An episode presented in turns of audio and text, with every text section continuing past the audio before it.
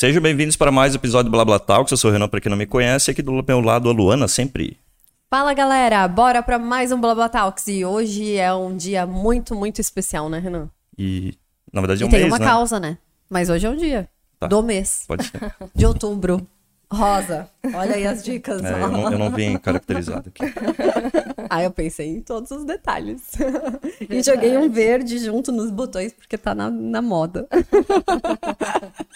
E quem é a nossa convidada de hoje, Luana? Hoje é a doutora Sabrina Ribas Freitas, esse nome maravilhoso, Ah, né? Obrigada, obrigada. Boa noite a todos, né? E agradeço por estar aqui hoje, pelo convite. A gente que fica feliz, né? Uhum. Porque querendo ou não é informação, né? Então a gente vem aqui por uma causa.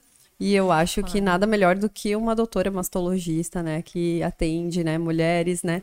É, homens também, que a gente vai entrar nesse Homens. segmento também. Eu acho que é Exato. interessante, né? Temos aqui um, É, um, prova. pa- é, um paciente, né? Operado pelas mãos da doutora. E a gente só tem a agradecer, né? Porque foi tudo Imagina. incrivelmente perfeito, né? Já eu estou fico 100%. E super feliz, né? E com a, Bastante, autoesti- bastante. com a autoestima mega elevada, né? Bastante. Ai, legal, É. fico feliz. É, então com Essa certeza. é a ideia, né? Então vai ter muito assunto aqui. Fiquem com a gente. Não esqueçam de se inscrever no canal, ativar as notificações, né, Renan? E também seguir nas redes sociais. A gente Isso, tem estamos o... ao vivo agora pelo YouTube e pelo TikTok. Então, para quem quiser mandar alguma pergunta, pode ser tanto pelo TikTok como pelo YouTube. É isso aí. E dá-lhe pra primeira. Pela primeira? É, não, eu vou deixar sempre- para ti hoje. Tu sempre joga para mim. Tá, então vamos lá. Doutora, sobre Outubro Rosa, né? A causa, ela iniciou há muito tempo, né? A gente estava conversando sobre isso, então eu acho interessante a gente iniciar com isso e também já faço uma pergunta bem, bem clara, porque às vezes eu, eu me peguei pensando assim. Por isso que existe a causa. Eu não faço exame já faz um tempo, até já marquei com a doutora, gente. Sim. Mas assim, é, realmente as mulheres esquecem de se cuidar? Sim, infelizmente sim, Luana, né? E até é, esse mês, né, que é o mês de outubro, que acabou sendo é, mês que representa a causa, né, de, de chamar a atenção da importância da prevenção, é, é justamente com base nisso, que a gente sabe que na, na média, né, as mulheres acabam esquecendo de se cuidar e de fazer os exames de rotina. E hoje ainda a gente tem uma série de questões, né, da vida, como nós estávamos comentando também. O tempo passa rápido, todo mundo é super ocupado, todo mundo tem um monte de atividades. E, e eu vejo pelas minhas pacientes, assim, o quanto de fato passa rápido. Às vezes, aquelas pacientes que já estão em acompanhamento ou semestral ou anual, a gente dá o retorno para seis meses ou para um ano, daqui a um pouco a paciente já está ali de novo, né? Então o tempo passa muito rápido e com essa rotina que a gente tem, é muito fácil se perder dos cuidados, né? Então isso numa média acontece sim. Uma outra pergunta que eu já vou também soltar aqui, que eu acho interessante, que talvez ninguém perguntou, é o seguinte: é, a questão do próprio autoexame, né? Sim. É, ele é importante, mas ele pode te, te relatar um. Tipo, vamos dizer, tu pode não sentir algo e isso pode ser problema, né? A questão do autoexame é uma questão bem importante, Luana, e que a gente já vem debatendo há um certo tempo, né? Já em 2016, isso já vai fazer mais ou menos uns seis anos, que a Sociedade Americana do Câncer, a American Cancer Society, se posicionou sobre isso, né? Trazendo assim de uma forma até meio que chocante, dizendo que o autoexame não era uma forma de diagnóstico precoce, de detecção precoce, né? E existem vários detalhes para serem analisados nessa questão. Então, a maioria das pacientes, né, é, quando vão se tocar, quando vão se examinar, elas dizem que ficam muito em dúvida do que, que elas estão tocando, que elas não sabem o que, que elas estão sentindo, se é de fato um nódulo, se pode ser uma alteração da própria mama, e muitas vezes têm medo de se tocar, né? Então, é, muitas não fazem o autoexame e, e acabam ah, quando, enfim, quando detectam alguma alteração, elas não sabem identificar o que estão tocando. E além disso, né, quando a gente tem um achado que é palpável, quando a gente tem um nódulo palpável, esse nódulo ele já não é mais precoce, como a gente gostaria. Então, a- primeiro a gente não gostaria de fazer o diagnóstico da doença, né? Mas uma vez que a gente sabe que ele é inevitável, o momento ideal para fazer esse diagnóstico seria talvez o momento onde a paciente não tem nenhuma manifestação é, palpável ou visível, ou enfim, né? Ou seja, a importância. Aí a gente começa a entrar na importância dos exames de imagem, Por que os exames de imagem de rotina para detecção precoce? Né? Porque a ideia é justamente a gente tentar detectar nesse momento onde a gente não tem manifestações. Então, hoje a gente lida com a questão do autoexame de outra maneira, né? A gente até procura mais orientar a paciente como autoconhecimento, né? A paciente precisa se conhecer e isso envolve olhar as mamas no espelho, né? No banho, é, com o próprio sabonete, algumas falam que às vezes fica fácil, né, de deslizar a mão sobre as mamas para poder identificar se tem algo diferente ou não, ou até mesmo com um creme de hidratação após o banho, saber o que é o seu normal, para que a gente possa, uh, digamos, numa situação de sentir que tem algo diferente, sem precisar, sem precisar dar nomes para aquela alteração. Né? Às vezes a paciente chega para a gente, ela já quer ter o seu autodiagnóstico pronto. Não precisa, né? A gente só precisa saber que tem algo diferente para procurar o atendimento. E o outro viés, a, a, outra confusão que muitas vezes se gera é justamente essa, assim, ó, no sentido de achar que o autoexame ele pode substituir os exames de imagem. Né? Na verdade, o autoexame ou autoconhecimento ele é uma medida complementar de cuidado do corpo, mas não vai substituir, por exemplo, a recomendação da rotina da mamografia e ou do ultrassom para aquelas pacientes que precisam, né? Bem interessante. Eu vou continuar porque eu tô com umas dúvidas.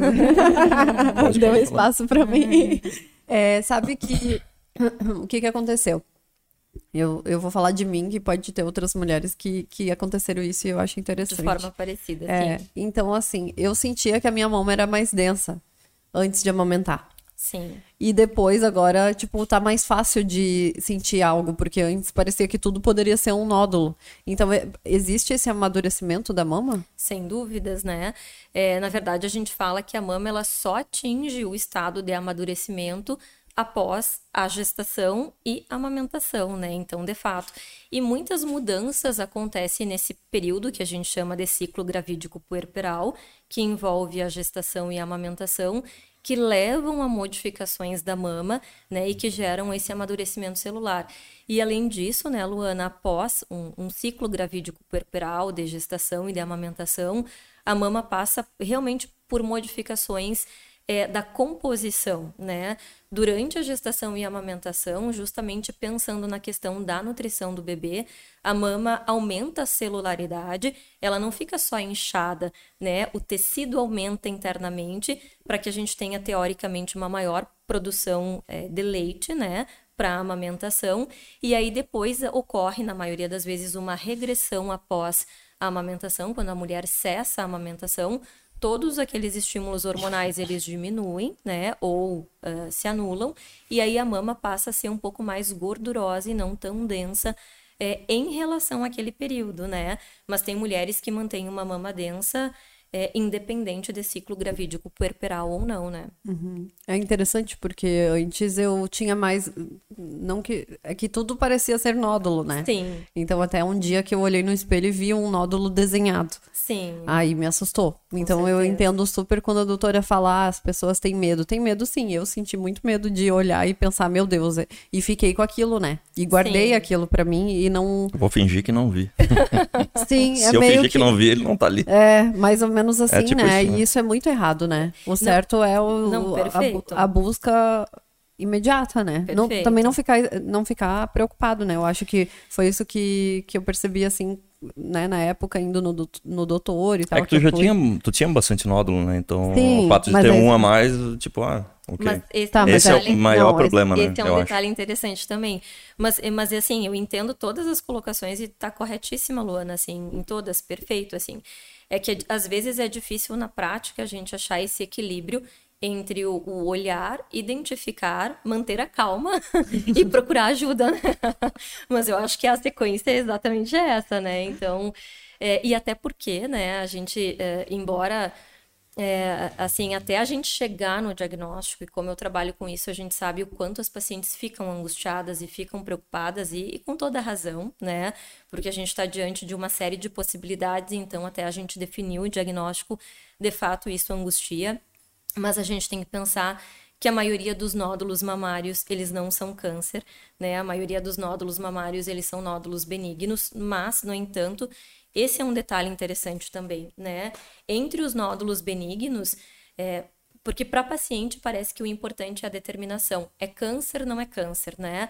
Mas para o mastologista, a gente sabe que entre aquilo que não é câncer, entre os nódulos que são benignos, existe uma vasta possibilidade de diagnósticos, né?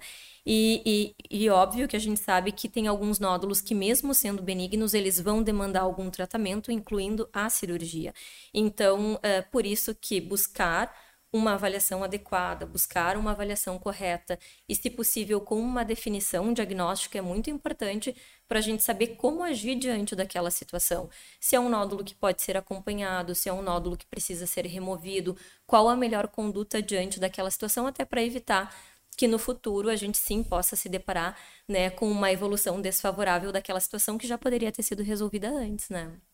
O importante é, então, conhecer cada nódulo, né? Para saber que, que tipo é, né? Perfeito. Conhecer cada nódulo. E a gente tem outro detalhe também importante, né, Luana? Claro que isso entra, é, assim, na proporção que não é a maioria dos casos, felizmente, mas que a gente precisa estar atento para isso, é que os tumores, os cânceres de mama em pacientes mais jovens, a apresentação da imagem pode ser diferente também do que nas pacientes mais velhas.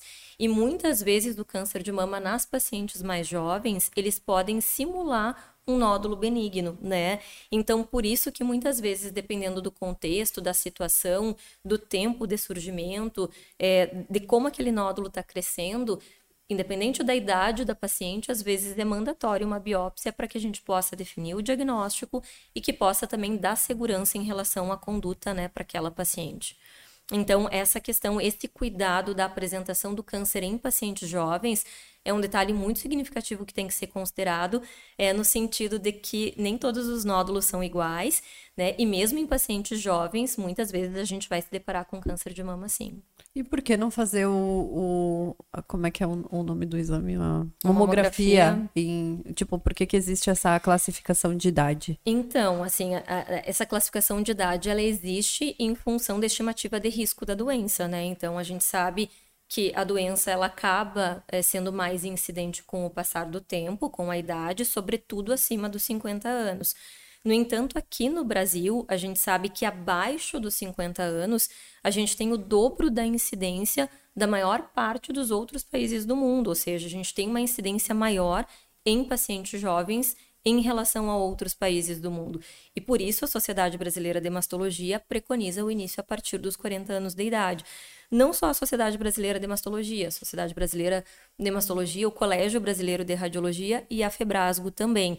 Mas isso não é um consenso, tá? Isso é importante a gente deixar claro que existem outras entidades que postulam recomendações diferentes, mas a gente, óbvio, precisa seguir uma diretriz, precisa seguir uma orientação, uhum. e a Sociedade Brasileira de, de Mastologia recomenda em função dessa peculiaridade né, eh, da incidência do câncer no Brasil, que acomete muito mais pacientes jovens do que em outros é, países do mundo.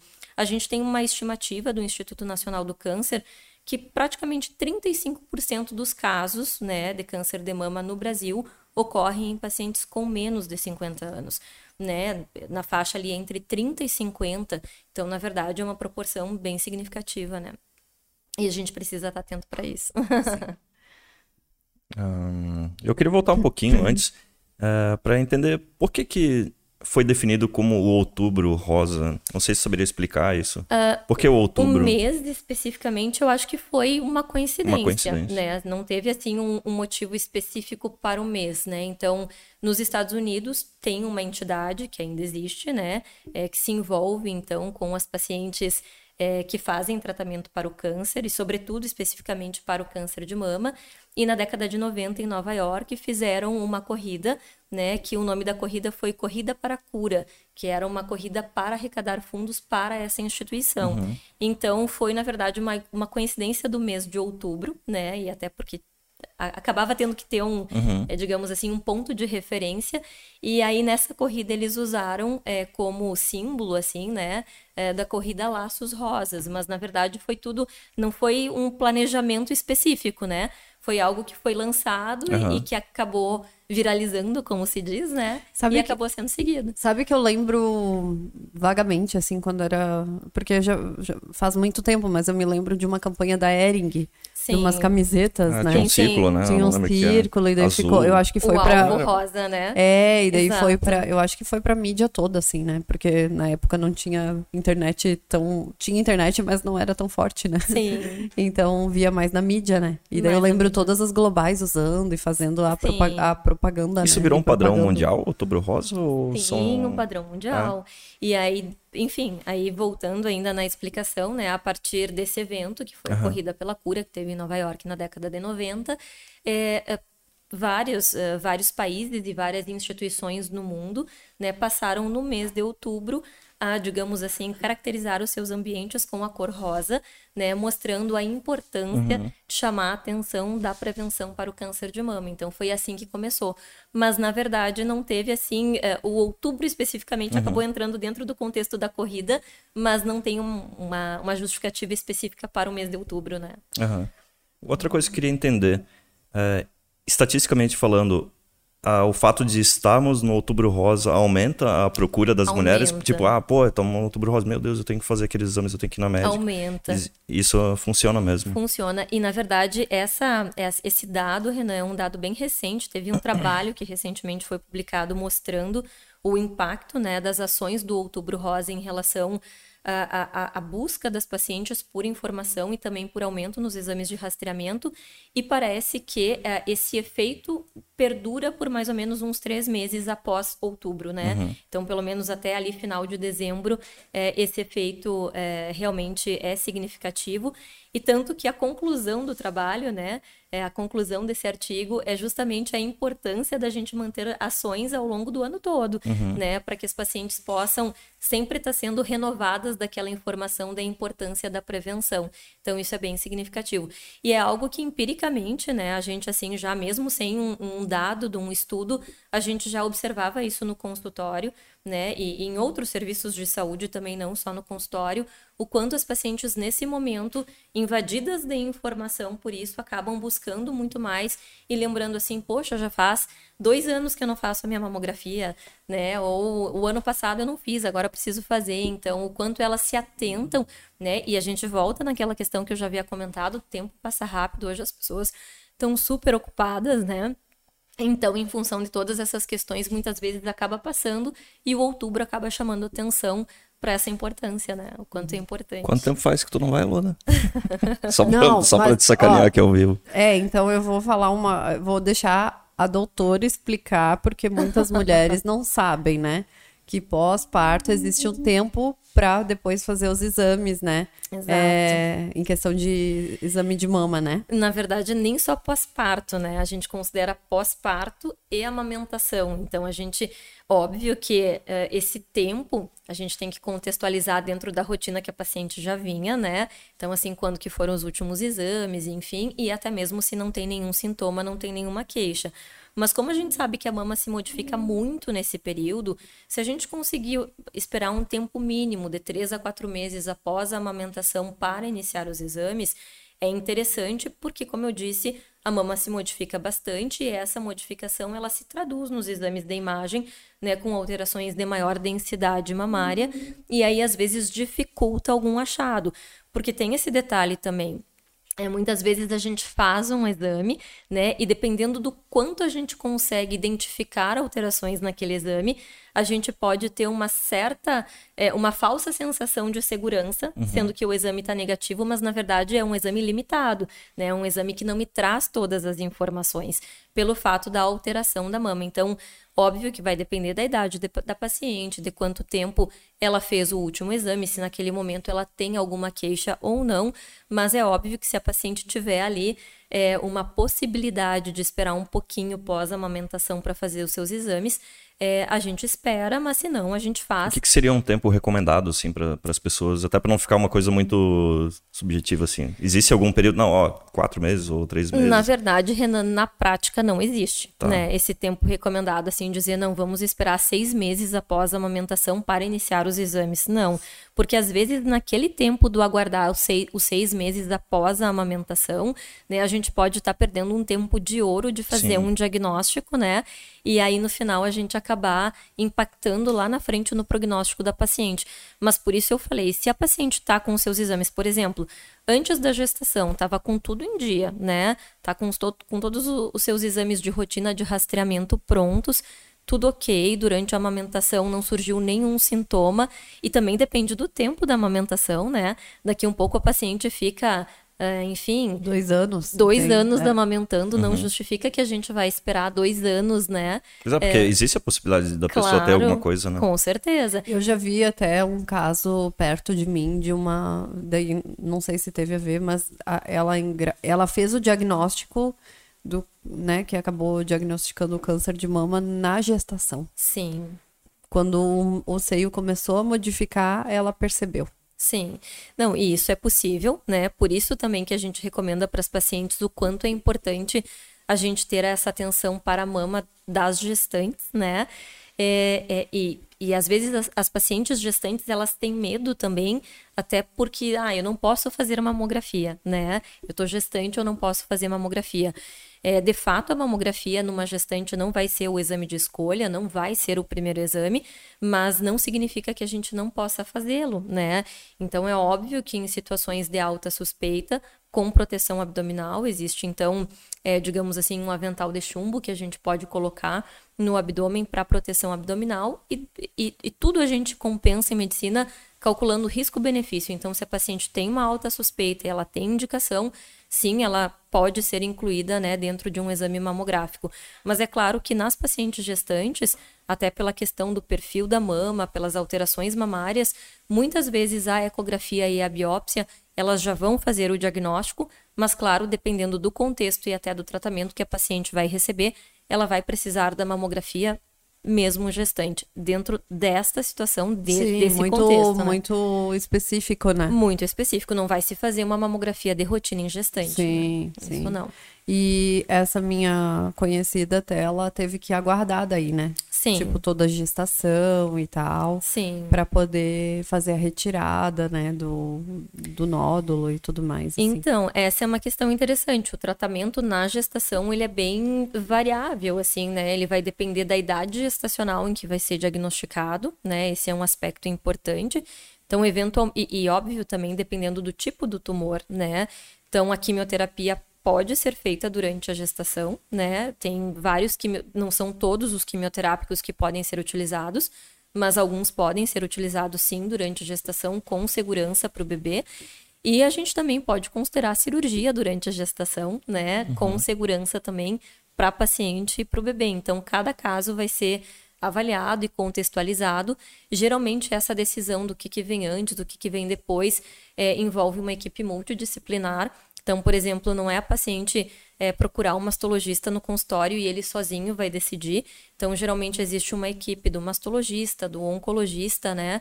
É, eventualmente até do radioterapeuta, que na gestação acaba se envolvendo menos, porque a gente não faz radioterapia durante a gestação, mas existe toda uma equipe multidisciplinar para decidir qual que é o melhor caminho para aquela uhum. paciente. E do obstetra, lógico, né? Sim. E é um caso, é um caso bem raro, né? Já é... aconteceu? A doutora já Sim, a gente a tem. Fazer acompanhamento? Né? Temos casos de acompanhamento, sobretudo até é, temos é, casos no consultório, temos casos né, fora do consultório. É, ele é menos frequente, mas ele até não é tão raro, né? Ah, é. Não é tão raro. Por que será? Porque com a mudança da mama é mais perceptivo? Tipo, porque a mulherada esquece, né? Eu vou dizer por mim, eu, eu esqueço, como a doutora falou, passo o tempo e não só, né, né, a questão da mama, mas a, o, os exames é, ginecológicos também, né? A mulherada esquece. Esquece. Quando vai uma no gine, aí a outra lembra, né? A mesma coisa no mastologista. Mas, na verdade, tem outros fatores também, né? Assim, na verdade, é, a gente tem a própria questão da gestação, né? Que promove uma série de modificações em termos de, de, DNA celular, de mitoses né, celulares, de multiplicação celular, digamos assim, na mama, é que podem favorecer em algumas situações específicas. E também existem o que a gente chama dos carcinomas de intervalo, né? O que, que, que, que são os carcinomas de intervalo? Ocorrem com muito mais frequência em pacientes jovens, são tumores de crescimento rápido, né? Onde a paciente, por exemplo, pode ter feito todos os seus exames antes de gestar, né? E todos eles normais, e dali dois, três meses já gestante, a paciente detectar um nódulo na mama e ele ser positivo para o câncer. Então, existem várias considerações, né? para serem feitas. E existem também situações, como situações que eu já atendi, da paciente já ter nódulo na mama antes da gestação, mas por qualquer razão é, se descuidou e não procurou avaliação. E aí, na gestação, com o cuidado do pré-natal, né, o seu obstetra solicita uma avaliação mais detalhada daquele nódulo e aí faz uhum. o diagnóstico do câncer que talvez já existisse, Sim. né? Então, é, muitas situações são possíveis dentro da gestação. E a gente tem que lembrar que a gestante, ela pode ter todas as doenças de uma não gestante, né? Uhum. Então, isso também pode acontecer. Então, a gente tem muitas possibilidades para o câncer aparecer na gestação, né? Uhum. Por isso, o cuidado sempre. Tipo, sempre, tipo, exato. O, o, o, indicado é uma vez no ano fazer o, os exames ou menos tempo? Então, para o rastreamento, né, Luana? Então, o que, que é rastrear? Rastrear é a gente avaliar uma paciente assintomática, uma paciente que está bem, sem queixas, ela não tem nenhuma alteração palpável, não tem dor, não tem líquido pelo mamilo, não sente absolutamente nada. Então, é aquela paciente que vai fazer os exames de fato de rotina, né? Que ela não sente absolutamente nada. Para essas situações, a recomendação é uma vez por ano, né? E aí, mamografia seria o exame padrão, o exame básico, Naquelas pacientes com mamas densas, precisa ser complementado com um ultrassom, que é o, a, o mesmo exame que a gente chama de ecografia mamária. Ultrassom e ecografia é o mesmo exame. É claro que, diante desse contexto do rastreamento, se a gente vai avaliar a paciente e, e por, né, acha alguma alteração, seja na mamografia, seja no ultrassom, pode ser que seja necessário uma revisão num menor tempo, né? Mas contando que está tudo bem, que a paciente está assintomática, exames de imagens normais, a gente vai solicitar uma revisão em um ano. Isso para a maioria dos pacientes, né? Uhum, interessante. Pacientes que vão, que têm uma, como é que eu posso dizer, que vão todo ano e fazem isso, existem, mesmo assim, elas ainda descobrem eventualmente um Sim. câncer, mas o fato de irem, estarem todos os anos fazendo os, os, exames corretamente, isso eu acredito que deve ser muito benéfico, essa, né? É, então, essa é uma pergunta que eu queria comparar uma pessoa que não faz isso e uma pessoa Sim. que faz isso se, se traz uma, uma mudança de resultado muito positiva ou não. Uh, essa resposta, essa pergunta é muito interessante, Renan, né? Porque na verdade fazer os exames não muda a incidência da doença, Sim. né? Então, na verdade, a, o câncer de mama ele não é uma doença que seja é completamente evitável, né? Porque é multifatorial, são vários fatores que se implicam né, na, na, formação, na origem da doença, e o exame definitivamente ele não protege a doença, uhum. né? Ele não protege contra a doença ou que a doença apareça. O que ele faz é o que a gente chama de prevenção secundária, que é diagnóstico precoce. E diagnóstico precoce muda a evolução de doença, né? Então, na verdade, a incidência da doença nas pacientes que fazem e nas que não fazem basicamente é a mesma, uhum. não muda. O que muda é o prognóstico, que a gente fazendo uma detecção precoce, né, o quanto mais precoce for a detecção uh, da doença, maior é a chance de cura, né? E, e, talvez menos tratamentos agressivos essa paciente vai precisar. Eu falo talvez porque é, tudo depende também da biologia tumoral, de como a doença vai se apresentar, uma série de fatores. Mas sem sombra de dúvidas, é, esse acompanhamento regular ele traz o benefício da detecção precoce. E eu acho que tem um outro viés interessante também. A paciente que tem a preocupação é, em se cuidar no sentido de buscar os seus exames anuais, manter os seus exames em dia, ter as suas mamas examinadas, provavelmente é uma paciente que também vai ter outros cuidados com a saúde manter uma prática regular de atividade física, ter uma dieta mais equilibrada, né, ter um, controle de sono, de estresse, enfim, de, de, tentar manter um status de vida mais saudável, né? Eu acho que isso também uma coisa acaba puxando a outra, né? Então acho que esse fator é um fator importante, mas a incidência não muda, né? uhum. né? Na verdade, isso é interessante. E estatisticamente falando, é, quem quem tem câncer de mama, normalmente ele começa ali ou em outros órgãos? Não, em geral, assim, é, é, essa é uma outra dúvida interessante também. a maioria dos casos, né, é, são diagnosticados em estadios iniciais, né, é, que são é claro, eu estou falando isso de um, de um certo universo. Uhum. Infelizmente, se a gente pegar a saúde pública, talvez a gente até é, é, possa ter um contexto diferente, mas a maioria dos casos são diagnosticados em estadios 1 e 2, né, onde ele está localizado na mama e ou axila, que a gente considera ainda uma doença local, localizada, né? E, e a menor parte dos casos a gente tem uma doença metastática de novo, que a gente chama, que é quando no momento do diagnóstico da, da lesão primária, essa paciente já tem, então, doença em alguma outra parte do corpo, né? Por exemplo, fígado, osso, pulmão, eventualmente uh, sistema nervoso central, né? Mas felizmente a maioria é detectada em estadios ainda onde a doença está localizada na mama e na axila. Mas a mama, ela pode ser um início para, tipo, a, vamos dizer, a pessoa teve o câncer de mama, depois ela pode ter em outro, em outro órgão. Sim. A mama é um início para a pessoa se autoavaliar o corpo inteiro, vamos dizer, porque hoje em dia tem os, os é, vários exames, né? Tá muito mais fácil, né? De Sim. tu ver a tua genética e saber, né? Se tu tens outras como é que se diz assim, que se, se tu pode ter outros tipos de doença, né? Uhum. Não, na verdade, sim, e até quando a paciente uh, tem o diagnóstico do câncer de mama, hoje até tem algumas recomendações específicas para a gente fazer o que a gente chama de estadiamento, mas em geral ainda elas acabam passando por essa avaliação. Quando a paciente tem o diagnóstico de câncer de mama, Luana, a gente faz o que a gente chama de estadiamento da doença. O que, que significa isso? É, são justamente exames que a gente faz para tentar avaliar a extensão da doença, para saber se a mama, se, a, se o câncer está localizado na mama e na axila ou se pode ter em outros órgãos.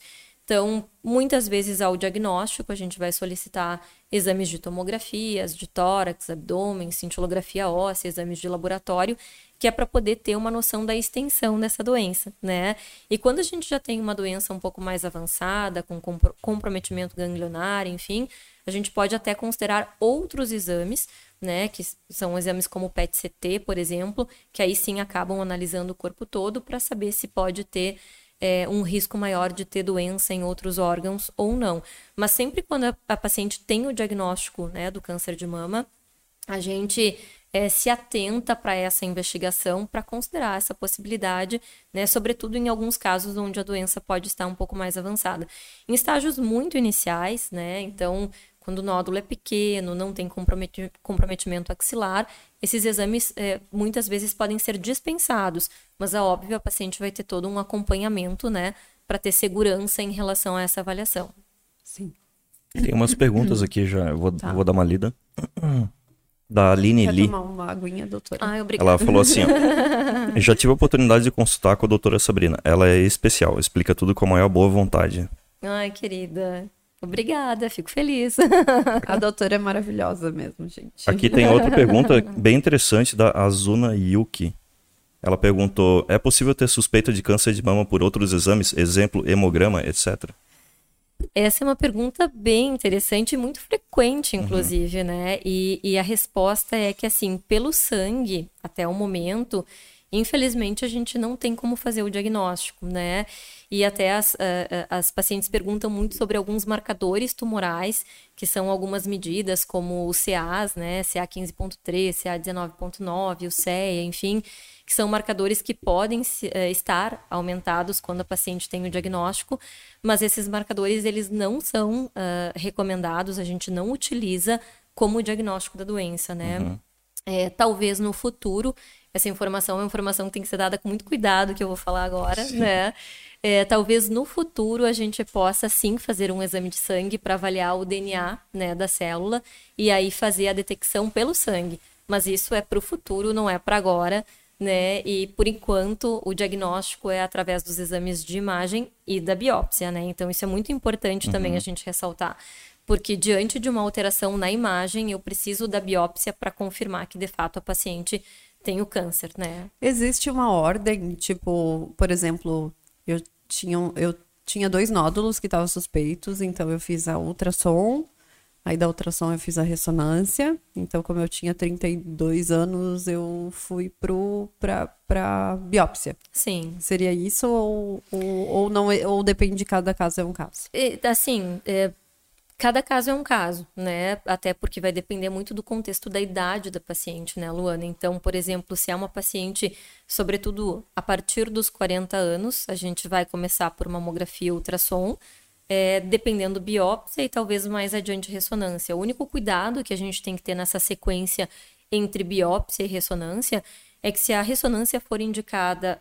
muito em seguida da biópsia, logo após a biópsia, por exemplo, você fez a biópsia essa semana e vai fazer a ressonância semana que vem. Então, a biópsia, ela acaba provocando alterações cicatriciais na tua mama. É como se fosse um trauma, não gosto muito de usar essa palavra, mas é como se fosse, né? Uma intervenção na mama. Então a mama vai demandar um tempo ali para se recuperar. E às vezes, ah, naquele local da biópsia gera uma reação inflamatória cicatricial para recuperação. E isso pode se traduzir na ressonância como uma área suspeita ou eventualmente até como uma área maior do que o real, né? Então esse cuidado a gente precisa ter. Por isso que se tem indicação de fazer a ressonância, a gente até acaba preferindo fazer antes da biópsia, né, para que não tenha essa alteração. Mas é óbvio que corre o risco, né, de eventualmente a gente fazer fazendo a ressonância antes da biópsia, que daqui um pouco a ressonância nos mostre outros uh, achados, outras alterações que vai demandar biópsias em outros nódulos, em outros locais, mas aí é mais fácil talvez da gente ajustar, né? Sobre a biópsia, existe alguns tipos ou hoje, porque eu já fiz de dois tipos. Eu já fiz em consultório, que foi com uma seringona. Tá. Já Essa. fiz. E daí já fiz a que tira um pedacinho, né? Tá. Que daí é uma outra seringa que eu não vi, mas é eu senti. Pistola. É uma pistola. Aí a pistola tava. É. Eu tava conversando pra não ver a pistola, é mas. Gente, pistola. é de boa, é rapidinho. então, e é... foi duas, duas pistoladas ainda. Né? Qual que é a diferença desses dois exames? Ou se hoje só é usada a pistola, que eu acho que deve ser, né? Isso, é. Na verdade, esse primeiro exame que tu te referiu, Luana, ele não é biópsia, né? Esse exame a gente chama de punção aspirativa com agulha fina, que é uma seringa e uma agulha, que a gente faz uma aspiração, e nessa aspiração a gente aspira células, né? Então é um exame de citologia. Ele consegue analisar a célula, mas ele não analisa o tecido, né? Então ele nos dá informações limitadas, né? Por exemplo, se tem alguma alteração sugestiva é, é, de alteração celular, muitas vezes ele não consegue dizer se aquilo ali de fato é câncer ou não. Então, esse é um aspecto importante. O segundo exame que tu referiu, que é aí sim, é, é, a gente chama de core biopsy, né, ou biópsia com agulha grossa, que é uma, é uma, uma agulha conectada numa pistola, né? Essa agulha pode ter diferentes calibres, gauges, como a gente chama. E daí sim, é, na, na agulha, ela tem como se fosse uma fenestra, e quando a pistola dispara aquela agulha, abre a fenestra e quando a gente puxa a agulha de volta, a fenestra traz junto um fragmento né, do nódulo daquela área que a gente quer analisar. E aí, de fato, isso é um exame histológico, que é um exame, é, digamos assim, para biópsia uh, de fato. Né? E hoje, toda vez que a gente quer uma análise definitiva, a gente pensa em biópsia com agulha grossa, que é essa da pistola. Né? A da citologia hoje, é, para análise, assim, a, gente acaba não utilizando, é muito, muito utilizado para punção de alívio em pacientes que têm cistos mamários, às vezes cistos volumosos, né? Ou, ou em qualquer situação que a gente queira remover líquido para análise do líquido, mas não para análise do tecido ou análise celular, que aí a avaliação é muito limitada, né? E pode ficar uma cicatrizinha bem pequenininha, né? Pequenininha, Porque exatamente. a mulherada tem curiosidade. Que então é, é, é, só de entrada da agulha, porque de fato a agulha é grossa, né? É. Como diz o nome, então biópsia com agulha grossa, uhum. a agulha de fato é grossa. Recomendo que não olhem pra agulha é só depois conversa. do exame. É, é passa, não, não dá pra sentir nada depois. Exato. Eu já fiz e é bem tranquilo. E gente. na maioria das vezes, assim... Então, o mais tranquilo, sabe o que é? É, é receber o diagnóstico Perfeito. e saber a posição, a né? A posição, é, Porque exato. independente da posição, acho que o que mata é a dúvida, né? Com certeza. E na maioria das vezes, aquela, aquela pequena cicatriz ali de entrada da agulha, ela acaba desaparecendo com o tempo, Sim. né? Então ela fica ali por alguns meses e depois acaba desaparecendo na maioria das pacientes, né? É. Ou se não fica, e daí tu lembra sempre que tu é muito corajosa e que De tu fato. tá se cuidando. Eu queria falar uma outra coisa agora. Aí a Luana vai me corrigir. O primeiro exame que tu fez foi de ultrassom, né? Foi. Dessa última vez, né? Que daí o médico achou que tava meio estranho e poderia ser alguma coisa, ele E pediu a a, biópsia. ressonância tam- Não, a Foi- foi a ressonância, ressonância? Também lembro. ficou 50-50. É, Foi-. Já tava meio que ficou 50, numa 50. dúvida, né? Aí foi feita a Não, biópsia, quase né? morri, né? Do coração. Aí foi feita a biópsia e eu lembro que acho que foi a secretária do médico te ligou e pediu que o doutor queria conversar com ela. Daí, isso eu acho que era no outro dia, né? Eu não lembro quanto tempo foi. Eu Sim. sei que tu não dormia mais. Que aumentou o pânico, né? É. Sim. Aí eu queria perguntar se, não- se é normal fazer esse. Que daí, tá, daí voltando, a Luana foi lá, eu fui com ela, né? E daí não Sim. tinha nada, foi, deu tudo certo lá. É. Tava tudo positivo. É, até Mas só que é um sofrimento que tu fica, meu É, Deus, ele, se quer que falar comigo, porque deu alguma coisa, é, né? Mas nem sempre é algum, né? Não, é- não quer dizer que é, né? Ele quis falar pra aliviar, né? Então, esse é um, um ponto bem interessante, assim, bem legal, e que até eu acabo utilizando muito com as minhas pacientes, né? Já pensando nessa situação, nesse contexto, né? Que é um contexto onde a gente sabe que envolve muita angústia, muito estresse, e por mais que eh, a gente oriente a paciente para que ela tente se tranquilizar, porque, né, que a, a probabilidade de ter câncer de mama naquela situação é pequena, é quase impossível, né? Muito difícil. Então, pensando nessa angústia da paciente, quando a gente faz a punção biópsia, né? é, Assim que eu já tenho acesso ao resultado, eu já entro em contato com a paciente. Mas para facilitar, hoje, como a gente tem o acesso do WhatsApp, eu acabo mandando muito pelo WhatsApp, né? Já os resultados e já com esse conforto, assim, né? Do se tranquilize, tá tudo certo, a gente vai conversar na consulta, porque a paciente, ela já, já deixa tudo organizado, na maioria das vezes, ela já sai do, da- do consultório, marca a punção biópsia já deixa, né, de acordo ali com a previsão, com a expectativa do resultado, ela já tem a sua consulta de retorno agendada. Então, todo esse contexto a gente tenta administrar, já saber, ficar a par disso. E eu mando já o resultado para ela e aí depois os detalhes a gente acaba conversando em consulta. Mas eu acho que deve ser um alívio, né, a paciente receber aquela informação de que tá tudo bem, se tranquilize, né, e, e vida que segue. Eu acho que que é por aí. Eu queria saber de ti, como é que, como é, que é pra, pra ti, que tem uma formação de, de, de médica, tu ter que lidar com uma situação, por exemplo, às vezes tu vai dar um, um diagnóstico positivo, às vezes não. Como é, que, como é que é, por exemplo, na tua formação, eu imagino que não, não tem nada dessa parte de trabalhar com a psicologia, o psicológico da, da outra pessoa. Como é que foi desde que tu iniciou fazendo isso até hoje, assim, como é que tu encara, tipo, o teu aprendizado nesse meio, assim? Como é que se prepara para dar uma notícia para uma pessoa? Isso é interessante, né? Existe até preparo técnico para isso, tá, Renan?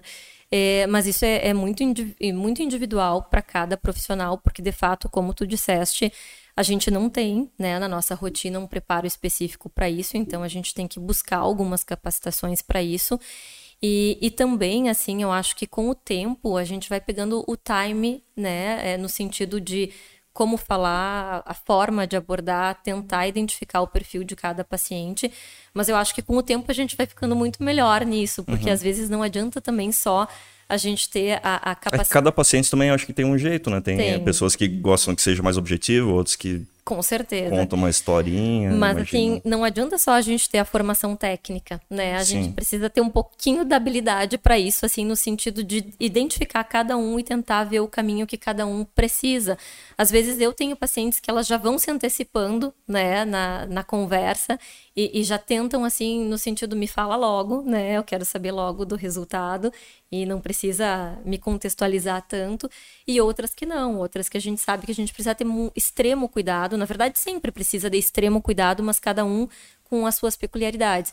Mas eu acho que nada como tempo para nos ensinar esses caminhos, assim, eu acho que embora a gente possa buscar formações técnicas para isso, mas eu acho que, que a experiência com pessoas vai nos dando esse cuidado, né? E essa observação de como lidar em cada situação. Isso e é a segurança importante. também do profissional, né? Então eu acho que é passar a, a, segurança a cada caso, né? Que tu vai passando, né? Com certeza. Tipo, pra pessoa, assim, se sentir segura com a doutora, né? Eu acho Sim. que. Mas até tem um termo que eu sempre acabo comentando com as minhas pacientes, né? Assim, que é, eu falo que elas acabam olhando sempre o olho do furacão quando recebem o diagnóstico, né? Mas a gente já consegue ver o antes, o durante e o depois, né? Então a uhum. gente já consegue ver além do, do túnel, assim, né? Então a gente já sabe o que espera. E isso, de fato, traz uma segurança muito grande para passar para aquela paciente e para que ela se tranquilize no sentido assim. É, vamos enfrentar um caminho, mas vai dar tudo certo, né? Eu acho que isso é muito importante. E óbvio que tem situações que nos exigem mais, que são mais difíceis, como tudo na vida, eu acho, mas hoje, felizmente, é muito difícil uh, uh, que as pacientes não fiquem bem ou que não fiquem bem tratadas, né? Então a gente tem muitos recursos, então favorece muito nesse sentido. Existiu uma grande é, alteração de tecnologia nessa parte de de tratamentos? Eu acho, Luana, que não só questão de tecnologia, mas eu acho que em relação a, a, conceitos de tratamento mesmo, né? E eu acho que em relação à mama, a gente teve uma evolução gigante em termos de condutas, né? É, condutas, assim, no sentido de definir como se proceder em cada caso, é, no intervalo de cinco anos, né?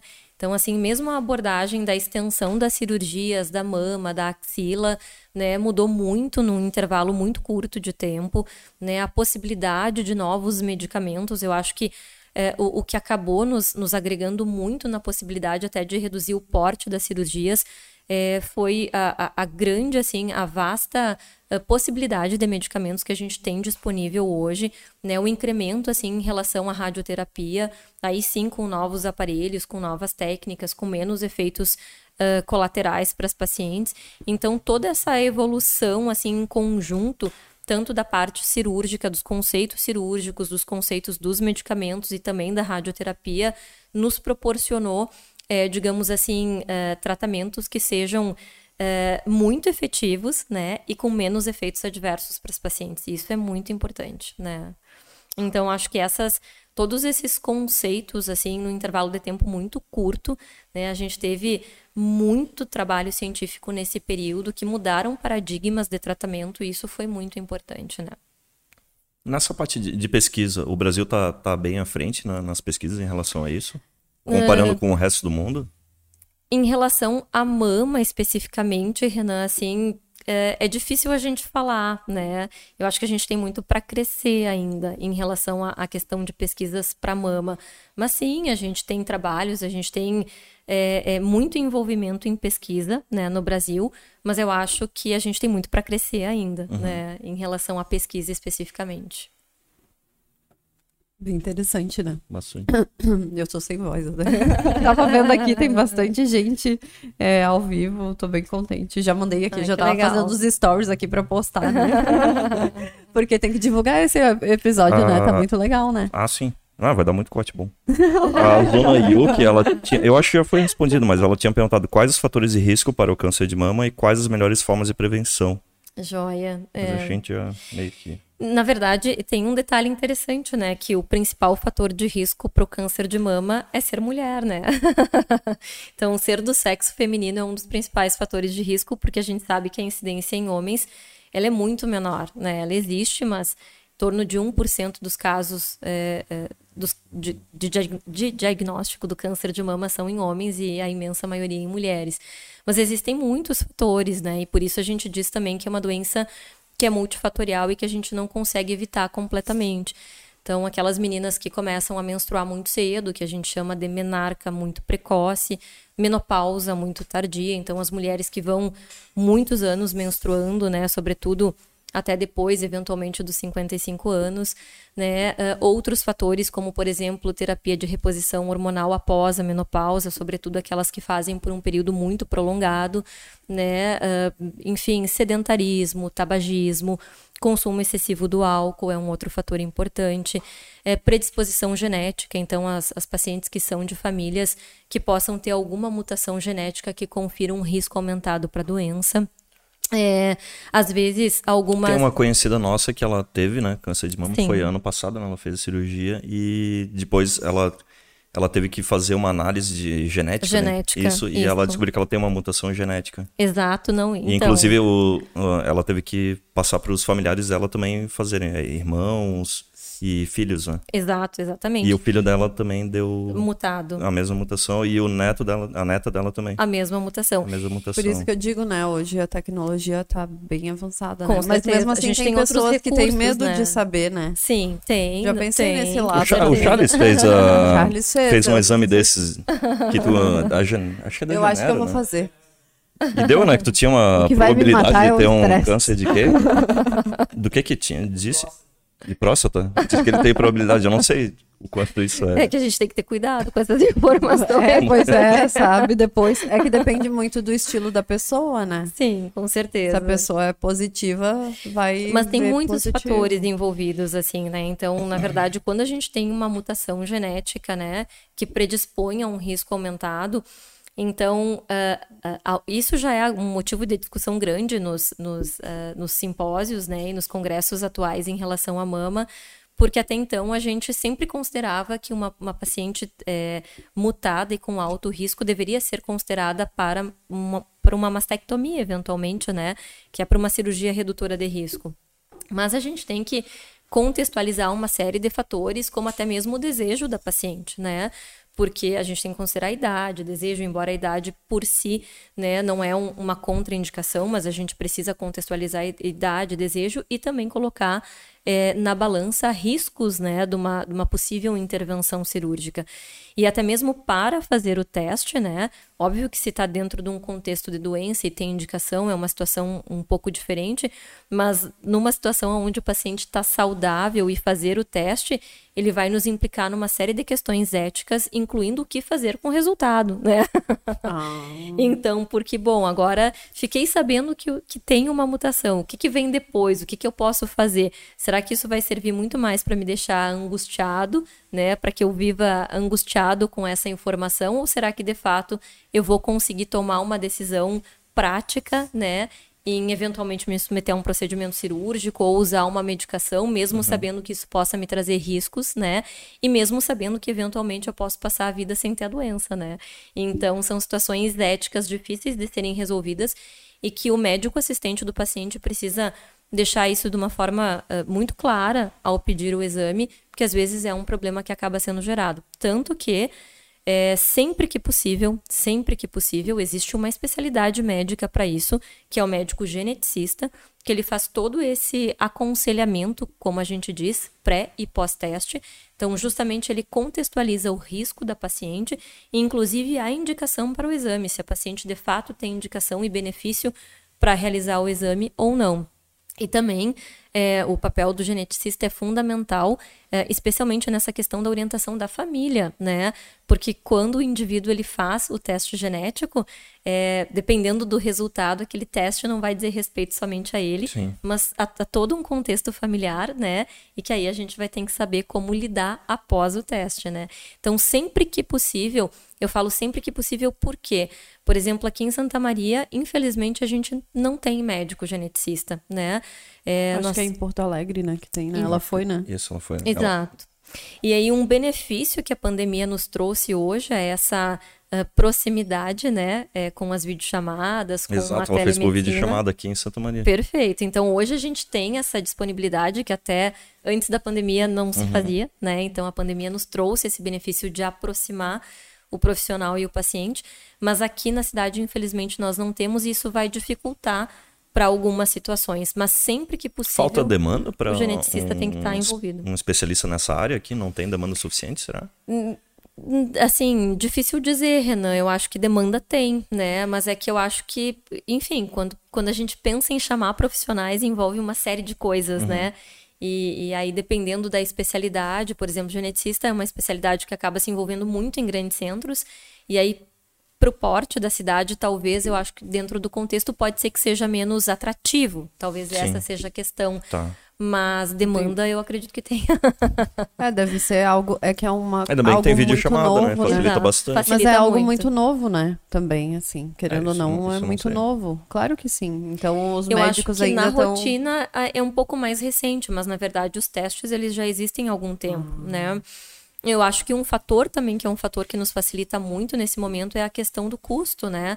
É, eram testes que há alguns anos atrás eram muito caros e que hoje eles já são muito mais acessíveis. Uhum. Então, eu acho que isso facilita bastante também, até para indicação, né? Uhum.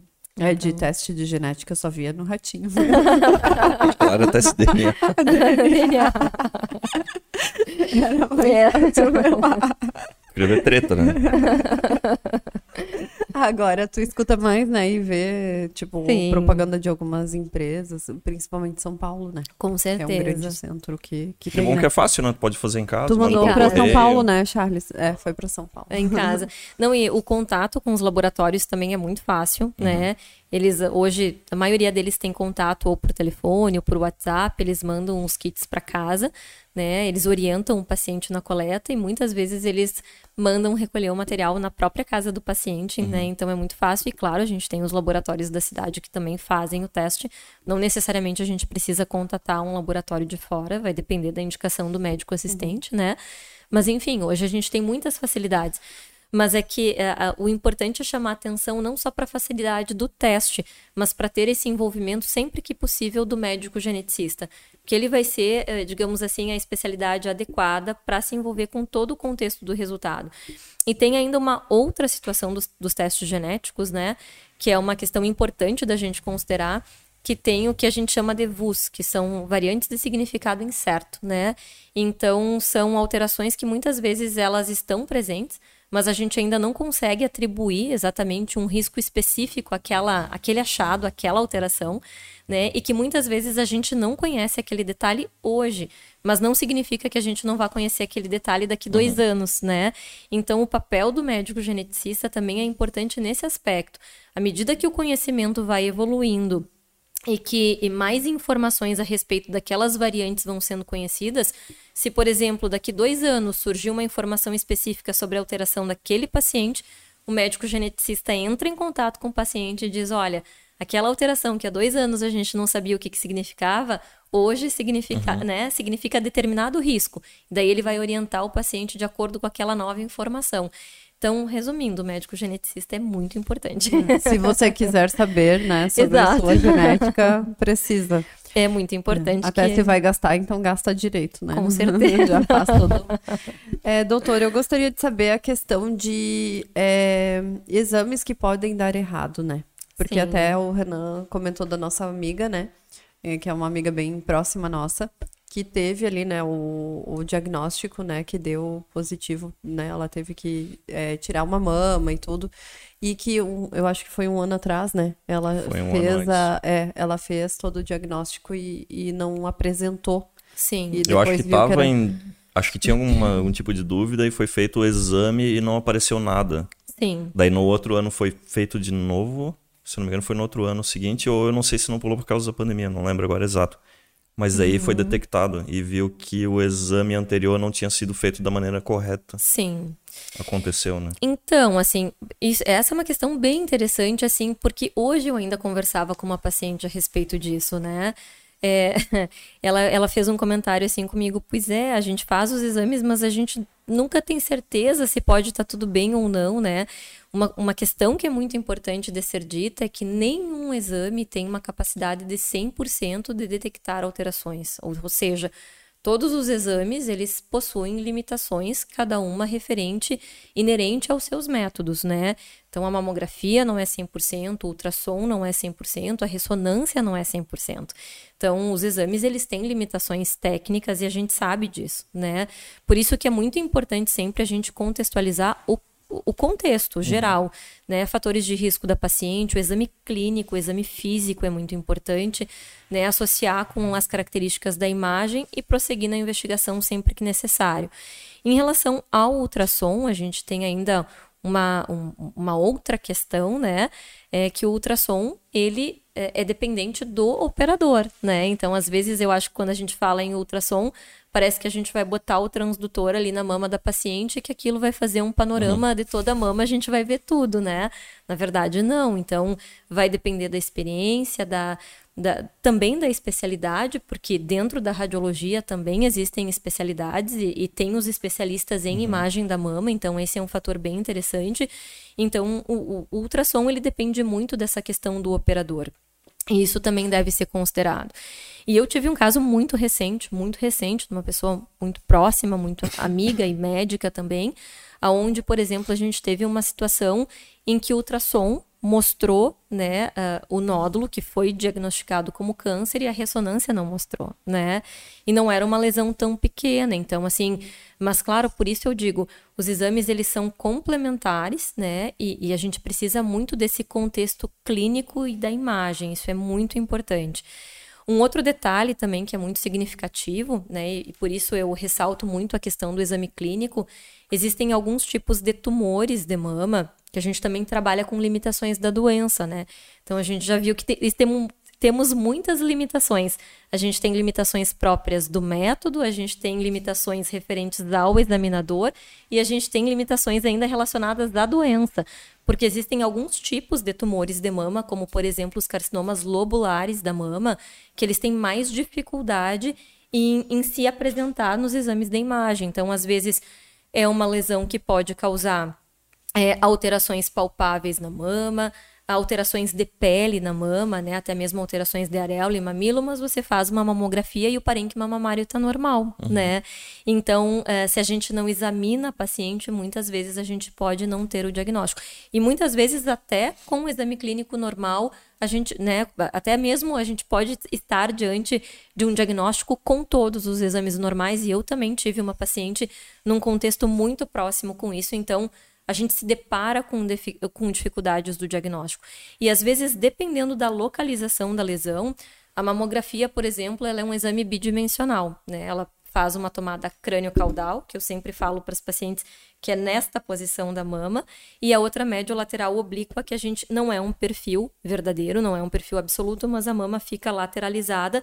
Então a gente consegue, na crânio-caudal, a gente tem uma estimativa de medial e lateral, e na médio lateral oblíqua de superior e inferior. Então, o que, que acontece? Se às vezes né, o nódulo tiver muito medial, né? Porque às vezes a gente tem nódulos quase fora da topografia da mama. Se eu tiver um nódulo muito medial ou muito lateral, a mamografia pode ser absolutamente normal, porque está fora do, do, campo né, de imagem, de, de visão da mamografia. Uhum. Então, o exame clínico associado a tudo isso é muito importante. Ou seja, são várias considerações que a gente tem que fazer, mas claro que é, essa questão é, é, do exame, né, a limitação do exame tem que ser considerada, né? Sabe uma das coisas que eu já ouvi falar, mas eu acho que é coisa dos antigos, assim, gostaria de tirar a dúvida, é a seguinte, é, se eu bater, já aconteceu, até a, a, o teu pai falou que, né, tua, a tua avó, né, ela teve câncer de mama, né? E daí foi por conta de, ah, é, uma criança mordeu, ou, né, bebê morde, enfim, né? Sim. Tipo, às vezes acontece. ou uma batida, ou, eu lembro uma colega da mãe que também descobriu o câncer, daí, ah, é que ela bateu, tal, Sim. no seio. Tem muito, assim, esse, é, eu não sei, né, mas por conta desses casos eu fico um pouco assustada, tipo, cuidando dos seios, assim. Tem que ter essa preocupação mesmo, uma batida pode causar, ou é muito raro, ou, ou, ou, ou, existe possibilidade? Então, a gente não tem uma, uma relação de causa e efeito de um trauma com um câncer, né? Então, dizer que a batida vai provocar câncer, não. O que acontece muitas vezes, Luana, é ter uma coincidência, né? Da batida chamar a atenção para uma alteração uhum. que a paciente tenha e que talvez por outra razão não tenha se dado conta, né? Mas da gente ter essa associação do trauma, da contusão, da batida com o câncer não, então, em princípio, dizer que foi o acidente que provocou o câncer, não, dentro desse contexto, Sim. não. É que antigamente e... também, antigamente, alguns, alguns bons anos atrás, né? Que o tempo passa rápido. Mas ah, era, tinha pouca informação, né? Pouca. Hoje em dia tem mais, então, tipo, as doenças surgiam assim, né? Sim. Ah, tá, fulana descobriu. Então, uma relação. É, é uma relação. De... É, E também acontecia muito de ter falecimento pós, né? Por Sim. conta de, de, de, de, não ter informação, né? Com certeza. E um outro mito também, assim, que é muito comum é a questão do desodorante, né? Não sei exatamente também, como verdade. surgiu. Essa eu não sabia. Já ouvi também, principalmente o aerosol, né? Exato. Ou os antitranspirantes, né? Uhum. Que podem, de repente, bloquear a transpiração e aquilo ali gerar um, uma, uma lesão, né? Um câncer. Mas a gente não tem essa associação científica, pelo menos, que mostre a associação do desodorante com o câncer. Então, a gente não faz essa correlação, né? Não tem. Isso é interessante, porque como eu já vivenciei essas dúvidas, né? Sim. E depois eu sou a pessoa mais medrosa do mundo, então eu fico assim, né? Já bati no peito, eu fico, meu Deus, sabe? tipo, eu fico preocupada. Sim. Então, o mais importante mesmo é se cuidar e fazer os, né, quem já teve algum nódulo que mesmo seja benigno, é importante fazer o acompanhamento de seis, seis meses? Sem seria? dúvidas, né? Não, aí depende. Aí pode ser... Né? Assim, se a, se a paciente tem um nódulo, o nódulo está uh, biopsiado, diagnosticado, é benigno e não precisa operar, ela vai entrar provavelmente dentro do rastreamento anual, né? Então a biópsia já serve para isso, né? Já serve para nos tranquilizar e dizer, ó, dá para a gente voltar para o nosso acompanhamento recomendado, que seria uma vez por ano. Agora, claro que em algumas situações, eventualmente, a gente vai precisar resolver aquele nódulo. Mas se ele pode ser acompanhado, em geral, ele pode entrar dentro da rotina de um ano, exceto em situações específicas, quando, por exemplo, é, é, que a gente sempre, eu acho que vocês vão achar interessantes que sempre tem um porém, né? Mas é legal, porque daí abre, é, isso ajuda bastante, Sim, né? Sim, nunca, a... nunca é tão direto, assim. É, porque essas porém. dúvidas, ninguém, per... É, tipo, querendo ou não, a gente sabe que o, quando vai no médico, que o médico, independente do médico, tem um tempo ali pra te... Claro. Né? Então não dá pra tirar todas as dúvidas, né? então eu acho que... Tirar um que dia, ela... né, Lona? É, então por isso que é, um... é legal o podcast, né? Que a gente Sim. pergunta coisas bem aleatórias aleatórias que pode ter a mesma dúvida Sim. a pessoa. E às vezes tu até esquece. Eu lembro que na, na parte de pré-natal, que é o que mais tem dúvida. Sim. Eu tinha até que anotar para não esquecer pra de pergunta. É que às vezes, né, você já chega com aquela pré-ideia de que tem um tempo e as, as, as dúvidas somem, Sim. né? É. Então, eu acho que muitas mulheres, ou homens também, né, que se sentirem interessados em saber do tema, que com certeza vai vir, Sim. É, é, vão ter essas dúvidas, né? Sim. Então, isso é bem interessante. E, mas ainda falando sobre a questão da, do segmento, né? Por exemplo, a, a biópsia com agulha grossa, né? Ela é uma amostragem, é uma biópsia de fragmento que a gente chama. E, então, ela tira pequenos fragmentos do nódulo, mas a gente não tem a análise do nódulo todo. E, eventualmente, dependendo do tamanho do nódulo, uh, e, e em correlação com os achados que a gente recebe depois no resultado da biópsia, a gente pode considerar que aquele nódulo não foi tão bem amostrado, ou que a gente não tem todas as, res as respostas, e eventualmente uma paciente ou outra até pode entrar num segmento um pouco mais estreito, mais curto, por exemplo, no intervalo de seis meses, para que a gente possa ter um controle maior daquela imagem. Mas a maioria delas vai ter um resultado e a gente, muito provavelmente, ou vai conduzir para um tratamento, ou então vai poder voltar para o seu acompanhamento no intervalo de um ano, né? Então, a biópsia já é para isso, para que a gente uhum. tenha uma definição uhum. né, exatamente do que fazer, né? Então, isso é bem importante. Quando as mulheres chegam na tua, na, né, no teu consultório, é, costumam ter bastante dúvidas ou acaba ficando bem superficial? Não, até, é, até isso chama atenção, assim, eu acho que poucos têm muitas dúvidas, né? Então a maioria, ou, ou se tem, não comentam, né? Então é, muitas vezes eu acabo puxando essas questões, né, até para esclarecer. É, eu acho muito importante que o paciente sempre saiba qual é a linha de raciocínio que a gente está seguindo, até para não se sentir perdido, né? Para ter uma ideia real, assim, olha, a gente está aqui, mas para onde a gente está indo? Que quais, quantos mais passos ou etapas a gente precisa passar, né? Então, muitas vezes eu acabo puxando essas discussões para que a paciente é, possa ter noção do que está acontecendo, né, e de algumas possibilidades. E até porque também, né, Luana, existem algumas situações onde o paciente ele não só pode, como ele deve ativamente decidir qual caminho seguir, né? Porque eu sempre falo assim que a, a, o papel do médico hoje é muito importante e dentro do possível. Nem sempre a gente vai poder dar opções dentro do que a gente é, tem como tecnicamente adequado, né? Mas quando é possível dar opções, eu acho que é obrigação da gente esclarecer o paciente. Ó, nós temos o caminho A, nós temos o caminho B. Se a gente seguir o caminho A, a gente vai ter tais e tais riscos. Se a gente seguir o caminho B, a gente vai ter outros riscos, né? Para que o paciente também possa, é, digamos assim, é, identificar qual risco e benefício ele está disposto a assumir.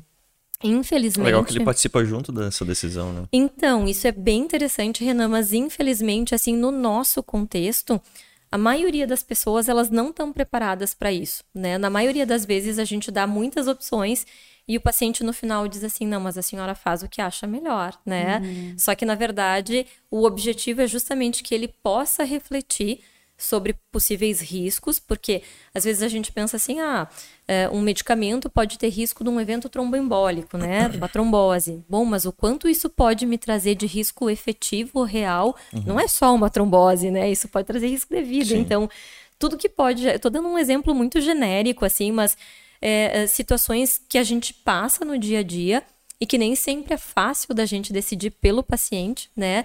Por exemplo, né, situações de tratamento, às vezes de quimioterapia, vou até sair um pouco da minha área. Uhum. Às vezes, né, o médico oncologista, em algumas situações, diz para o paciente: ah, mas qual é o meu benefício? Né? O meu benefício é em, 3, em torno de 3 a 4%, mas é o que a gente tem de conhecido hoje, né? E, e o quanto de risco isso pode me ofertar? E nem sempre o paciente ele consegue dizer: olha, eu quero seguir pelo caminho A, eu quero seguir pelo caminho B. Muitas vezes a gente é que vai ter que é, digamos assim, conduzir. assim, conduzir, né? É, muito embora o ideal fosse que o paciente tivesse essa condição, porque é um dos princípios éticos básicos que é a autonomia, né?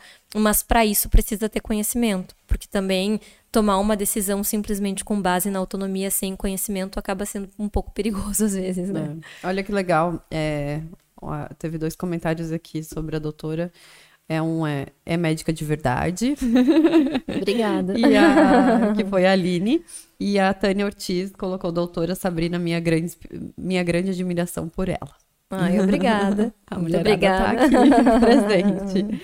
É, bem queria legal. saber, a partir do momento que alguém é, tem o diagnóstico de, ah, você tem câncer, o quanto que tu continua participando do tratamento dessa pessoa? E quanto que ela fica mais com um oncologista, assim, como é que fica é, essa participação uma, do mastologista? Uma pergunta legal, assim, né? É, é, então, voltando lá no início que nós havíamos conversado, a, a paciente com câncer de mama é uma paciente para uma abordagem multidisciplinar, uhum. né? Então, não vai ser um único médico que vai conduzir todo o tratamento dela. E esse tratamento é segmentado, né? Então a gente tem numa equipe, né, entre aspas, assim, a gente tem o mastologista, o oncologista, o radio-oncologista, que seria o radioterapeuta, né? O patologista, o radiologista, que é o médico da imagem, né? O fisioterapeuta, o psicólogo. Tem uma equipe gigante. Mas isso é para realmente hoje em dia, né? Antigamente não era comum, né? Ter não, tanta gente envolvida, né? Não, é, é Mas é menos... por isso que Exato. por isso que, é, que, que acaba dando um suporte muito maior, né? Com certeza. Isso é muito importante, Sem né? dúvidas e até porque o conhecimento ele está é, cada vez mais específico e dentro daquela especialidade cresce de forma galopante, né? Então uhum. é muito importante que a gente tenha essas áreas segmentadas. É, porque daí a gente vai conseguir ofertar uma qualidade melhor de tratamento para o paciente. Bom, aí falando do mastologista, né? Onde que entra o mastologista? O mastologista é o cirurgião do câncer de mama, né? Então, é um médico que vai, digamos assim, atuar no momento da cirurgia do câncer de mama. É, e aí, óbvio, de, incluindo todas as nuances desse tratamento, que pode ser desde o tratamento da doença em si até a reconstrução mamária, né? Então, Uh, o, o, mastologista vai ser, digamos assim, a especialidade cirúrgica, né? E, e o oncologista vai ser o médico que vai, então, é, digamos assim, estudar para cada paciente qual que é o melhor esquema de medicamentos que ela vai utilizar. É, com o mastologista, além da parte cirúrgica, a paciente geralmente vai fazer o seu acompanhamento regular. Porque mesmo a paciente que já teve o diagnóstico uhum. da doença, ela vai ficar em acompanhamento assim como aquela que não teve, né? E até nos primeiros cinco anos, num acompanhamento um pouco mais frequente, aí sim, no intervalo de seis meses, para exame clínico semestral. E após os cinco anos, estando tudo bem, a gente passa então para um acompanhamento anual. Mas, na verdade, geralmente aquela paciente que inicia o acompanhamento com a gente né, estando tudo bem dentro do tratamento, desde que exista uma boa relação médico-paciente, uhum. ela vai seguir para sempre, né? Uhum. Então é uma paciente que fica, em geral, sempre em contato com a gente. Quando que a gente vai talvez se afastar um pouquinho mais, né? Isso é uma questão interessante. Se por qualquer razão a doença progride muito e aí evolui para um contexto sistêmico, né? Então, para outros órgãos, ela também acaba tendo um acompanhamento com o mastologista, mas o papel do mastologista nessa situação ele é menor, porque a gente acaba atuando menos, né? São pacientes que provavelmente não vão ser operadas, né? E que o oncologista acaba, então, mantendo o segmento dessas pacientes. Mas para aquelas pacientes em estadios iniciais, a gente faz o tratamento cirúrgico e segue fazendo as rotinas, assim como naquela paciente que não teve o diagnóstico, né? Hoje em dia, é, tem mais casos iniciais ou ainda tem muitos casos de pessoas que demoraram muito para. Então, pra... assim, a gente percebe uma diferença grande entre uh, o serviço privado e o serviço público, né? Então, uh, existem até um, um, pouquinho de diferença nas estatísticas, assim, mas a gente tem estatísticas mostrando é que 30 40% mais ou menos das pacientes no serviço uh, público acabam chegando em estadios avançados, né? É, o que é bem complicado, porque 40%, né? Assim, uhum. eu, a minha estatística é um pouco diferente, mas mentalmente a gente já pensa em quase metade das Sim. pacientes, né? É, em estadios avançados, o que vai é, nos gerar, assim, uma, uma demanda para tratamento oncológico muito grande, né? Então, infelizmente, a gente tem uma diferença entre os sistemas é, público e privado. Sim. Quando é diagnosticado e feito a cirurgia, é, hoje em dia, é, como que se. Como que tu identifica quando tu consegue já colocar aquela prótese, que é uma prótese que fica por um tempo determinado, né? Expansor. Uhum. Sim. Isso é antes ou na cirurgia? Ou como que funciona essa Não. questão? É, de quem tem o diagnóstico, né? Certo. Então, na verdade, assim, ó, Luana, é, existem alguns fatores, né? Então, é, geralmente o planejamento cirúrgico é sempre feito antes, né? Então, assim, a gente, quando, quando a paciente vai para a cirurgia, a gente já tem todo o planejamento traçado, né? É, hoje eu diria assim que na minha prática, né, não haveria uma situação ou talvez raramente haveria uma situação onde a gente definiria, definiria a conduta na hora. Em geral, a gente já tem esse planejamento. E uh, uh, em relação ao expansor, uh, digamos assim, a técnica do expansor, isso pode estar relacionado com a conduta de cada profissional ou até mesmo com as condições de tecido da paciente. Por exemplo, vou tentar exemplificar o que eu estou falando.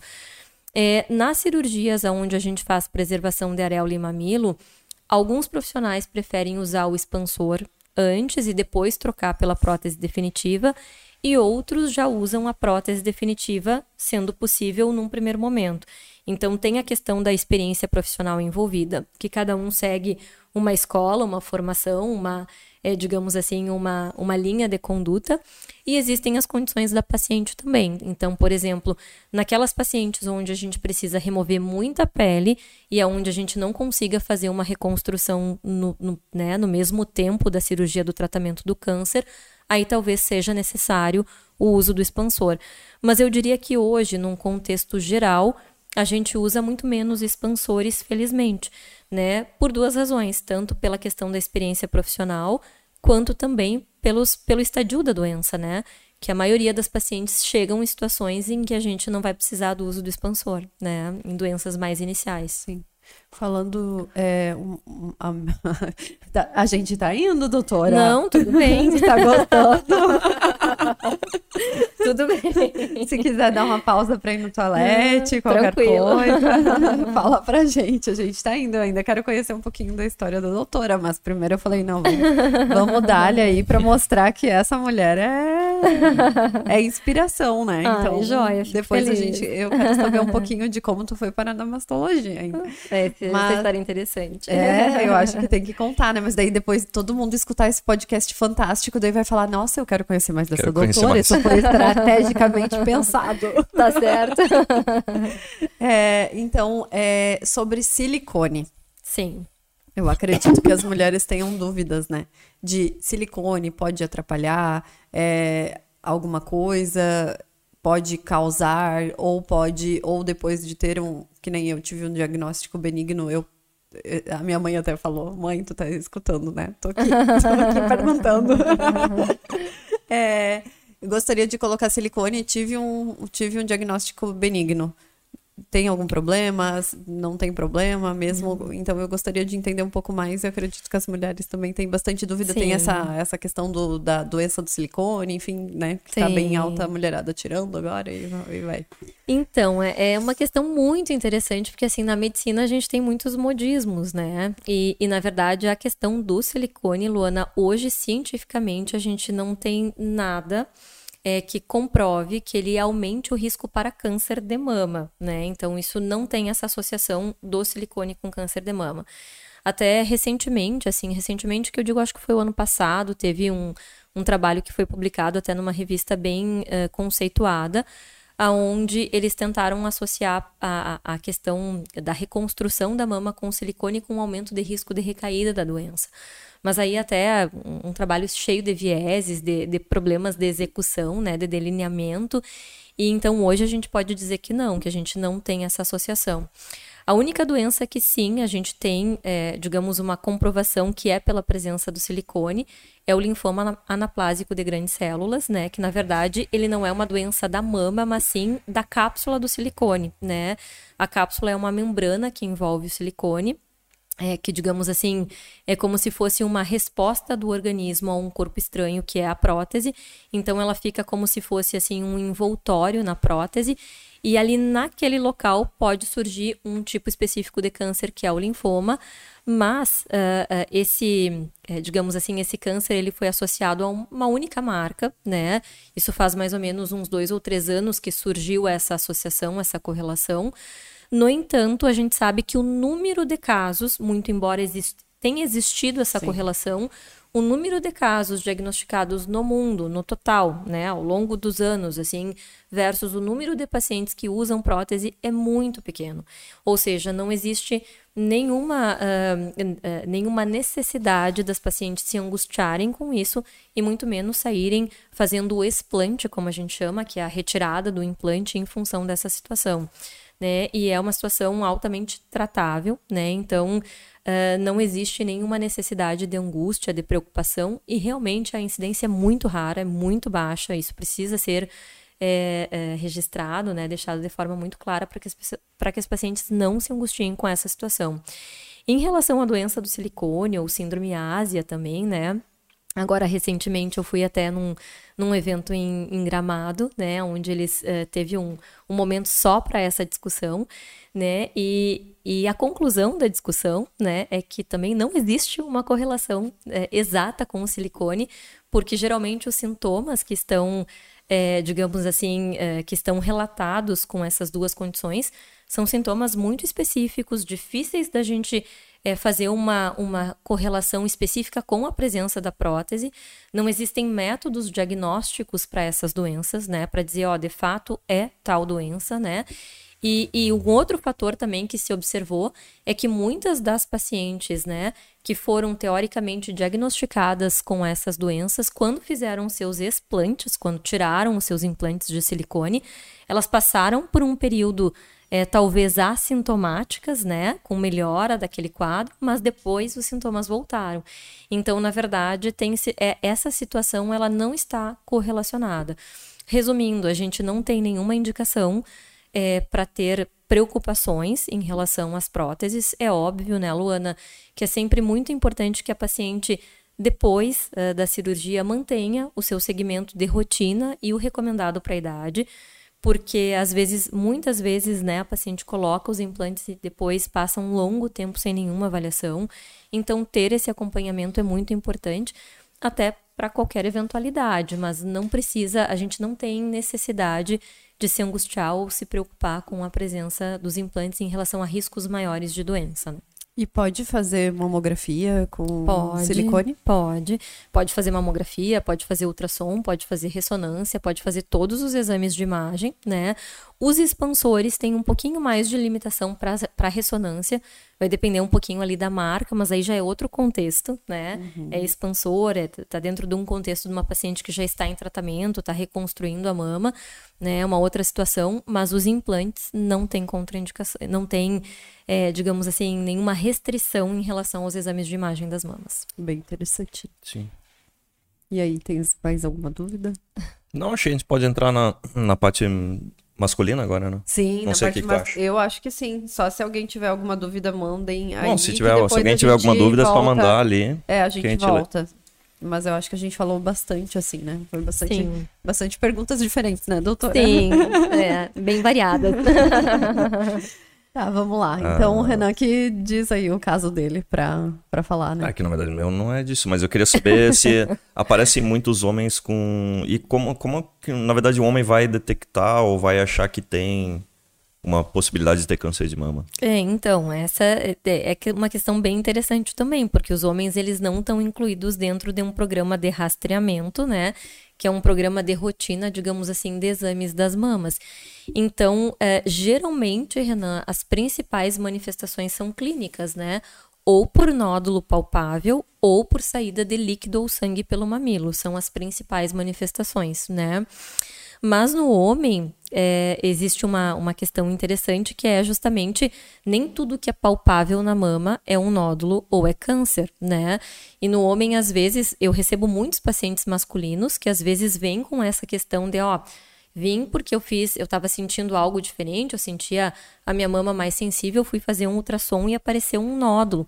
Mas aí a gente vai avaliar melhor e na verdade não é um nódulo, é a ginecomastia, né, que é uhum. o aumento da glândula mamária. Então, no homem, a gente fazer essa diferenciação entre é, nódulo e ginecomastia é algo muito importante e dentro do, do, aumento de volume da mama, eventualmente pode ser até uma lipomastia, que é quando ocorre aumento do tecido adiposo, gorduroso, né? Às vezes não é nenhuma coisa nem outra, é, gordura, uhum. né? Mas é só com a avaliação para a gente poder fazer essa determinação. Nos homens, na maioria das vezes, é porque eles estão percebendo algo diferente e acabam procurando o atendimento em função disso, né? Então é, é a forma Já teve mais algum comum. caso? Câncer de mama em homem, sim, ah. né? Mas muito poucos, né? Realmente, assim, de um universo grande de pacientes que eu atendo.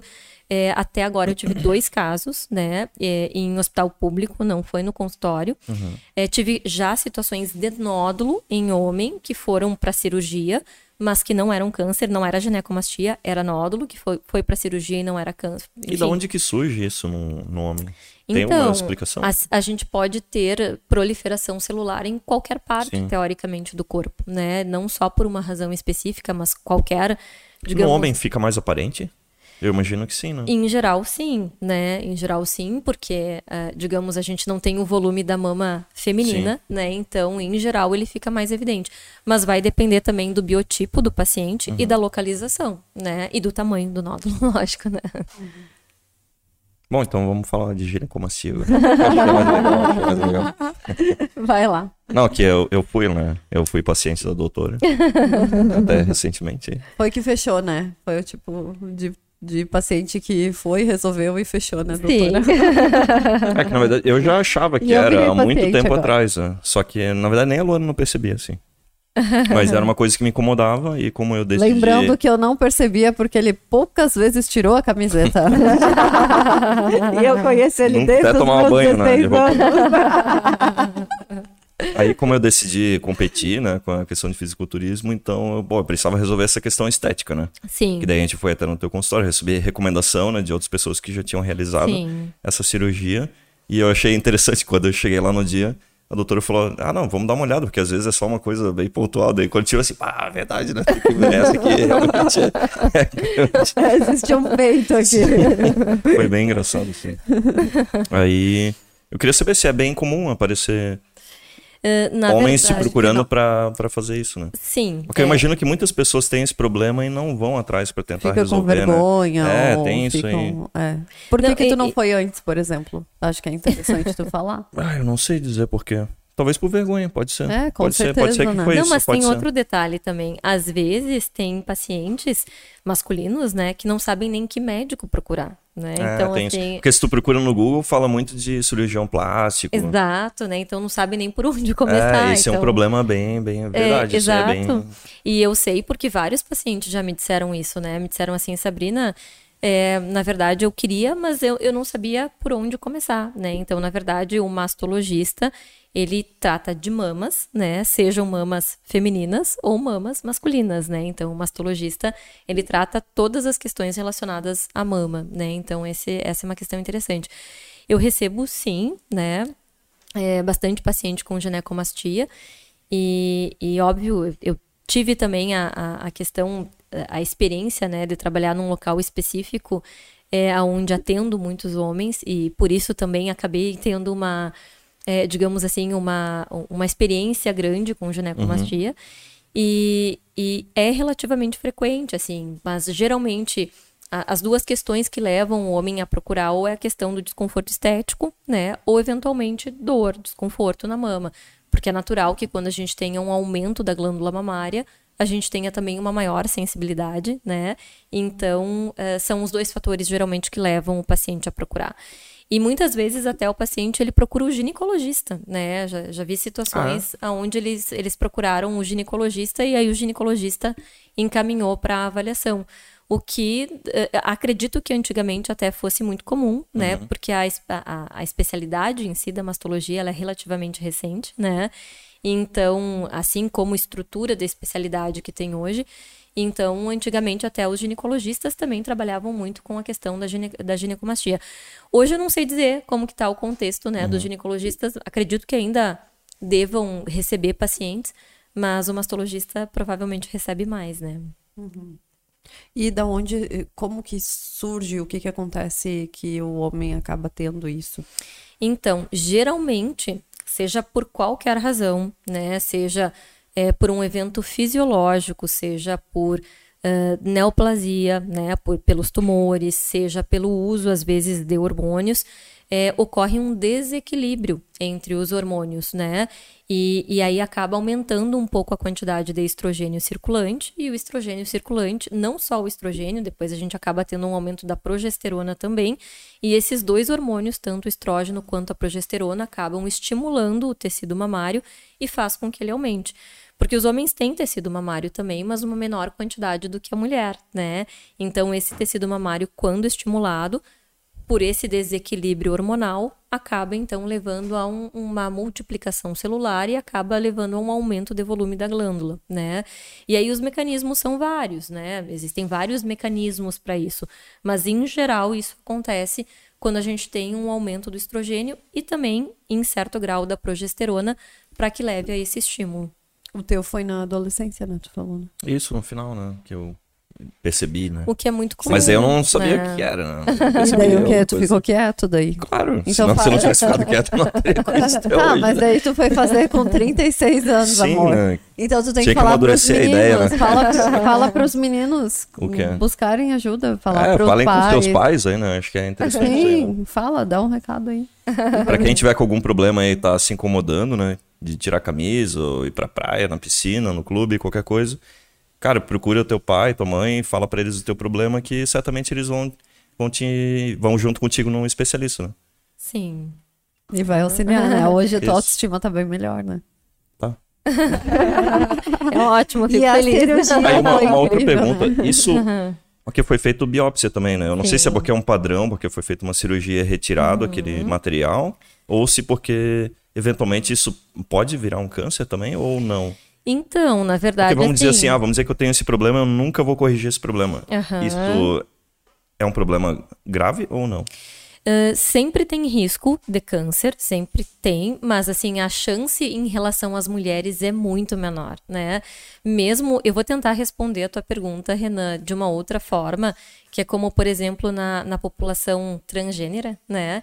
Então, assim, a, a mulher trans, né, que no caso é, que, digamos assim, uh, o homem, né, que acaba uhum. mudando o gênero para a mulher, então a mulher trans, que usa muitas vezes eh, medicamentos e hormônios para todo um processo de transformação corporal.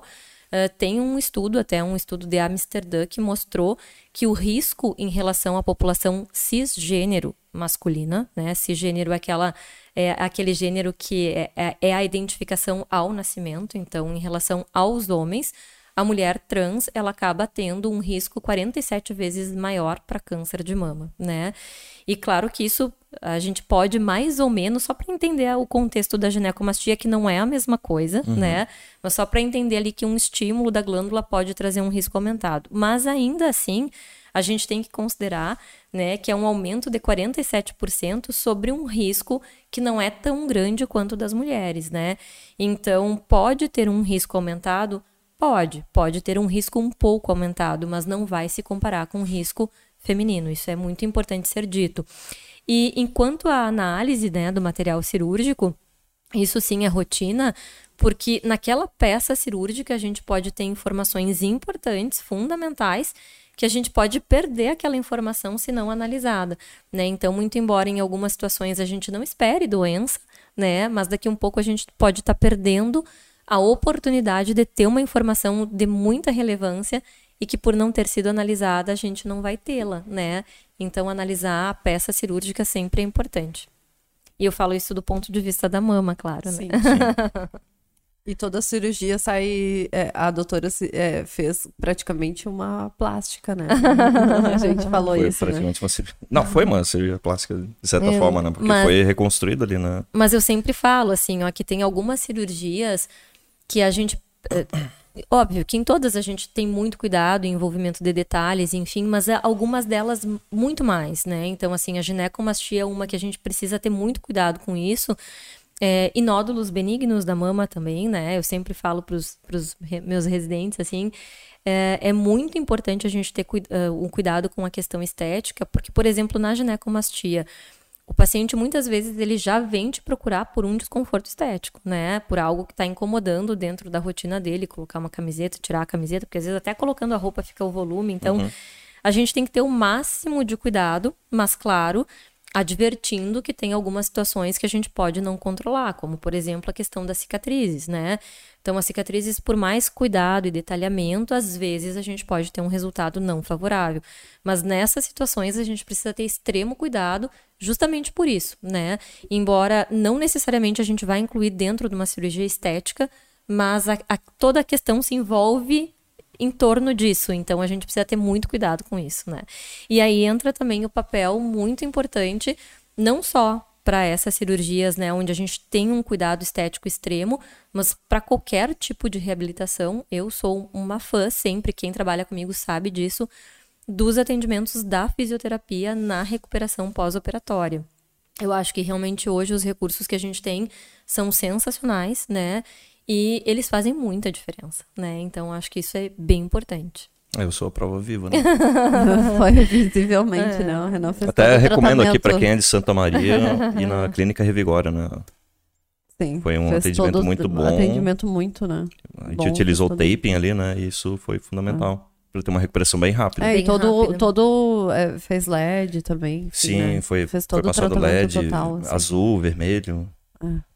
E é. foi bem boa a minha recuperação. Então, dentro desse o contato é também, né? Elas perguntavam, eu acho que era às vezes a doutora, às vezes, né? Tipo, pra saber, assim, até o é. fechamento. Não, agora o Renan já tá fazendo exercício físico. Não, beleza.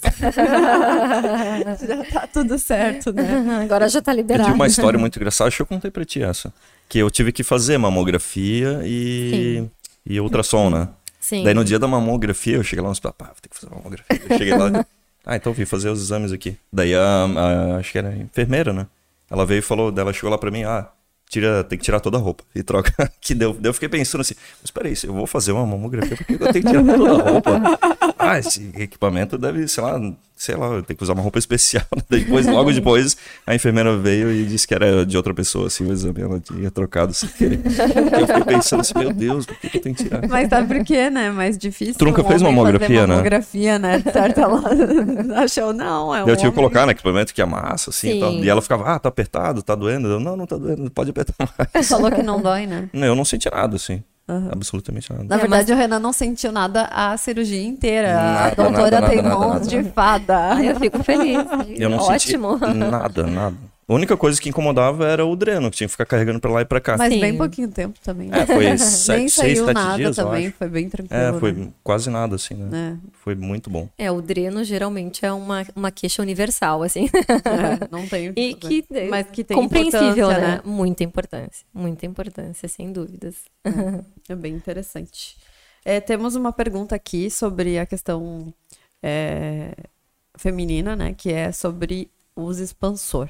Existe um período limite para ficar com o expansor? Então, essa resposta é, é, bem interessante, assim, porque teoricamente sim, né? Teoricamente o expansor, ele é uma prótese temporária, né? Onde a gente vai utilizar por um período de seis meses a um ano, mais ou menos, né?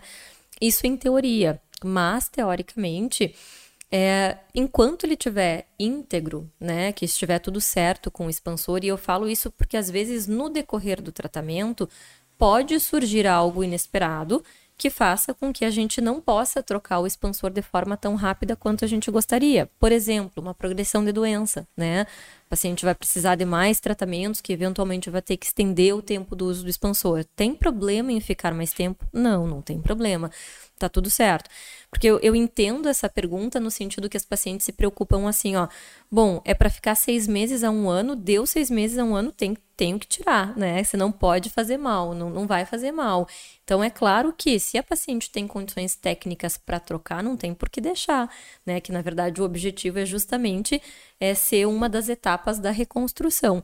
Mas se por qualquer razão, por qualquer eventualidade que possa surgir no meio do caminho, que a paciente não possa trocar né, o expansor ou que tenha que postergar a troca do expansor, não tem problema nenhum, né? Pode ficar. Bem interessante. Bem boa a doutora fala muito bem, tá? Ah, imagina. Agora eu virei eu mais fã ainda, pronto. Não tem nem mais. e vamos, vamos perguntar para ela como que ela foi pra... Pergunta? Eu quero saber como que a doutora parou na mastologia, então quero conhecer um pouco mais, né, da história da certo. doutora. O que que tu acha que é legal falar, assim, né? Porque a gente sempre tem uma história por trás, né? Sempre, né? oh, que história!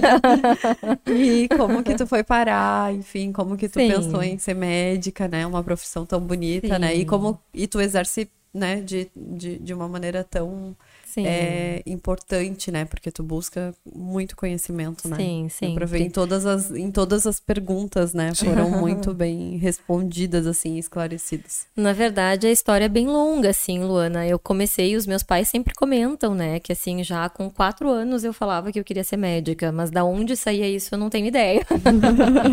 mas já na infância, é né? É um dom. Já nasceu é, contigo. Eu gostava. Eu lembro que eu gostava muito de, de, de pensar em ser médico ou dentista, né? Mas mas algo da área da saúde, assim. Uhum. E aí, à medida que o, tempo foi passando, isso só foi sendo reforçado. E quando chegou uma fase da minha vida, assim, eu, eu sempre gostei muito de atividade física, né, sempre, a vida inteira, e eu comecei a fazer atividade física muito cedo, assim, oito, nove anos eu já fazia sempre de rotina alguma coisa. E aí teve um período da vida ali que eu até fiquei um pouco em dúvida se de repente eu não faria educação física ou se seguiria mesmo com a ideia da, da medicina. Mas aí depois até acabei fazendo o que antigamente existia, nem sei se existe hoje, né? E, e a ignorância é minha não saber, mas existiam testes vocacionais, né? uhum. né? E aí na época eu fiz, e aí o meu teste vocacional foi para a área da saúde, e aí eu acabei seguindo a área médica, né? Na verdade, porque educação física pode ser considerada a área da saúde, mas a área médica. Então eu acabei focando nisso e depois realmente eu entendi que o teste estava certo. Porque é diferente a gente gostar de uma profissão, assim, gostar de uma atividade pra gente e atuar profissionalmente, né? Então eu acho que a educação física eu gostava muito para mim, mas talvez eu acho que eu não tivesse habilidade para exercer como profissão.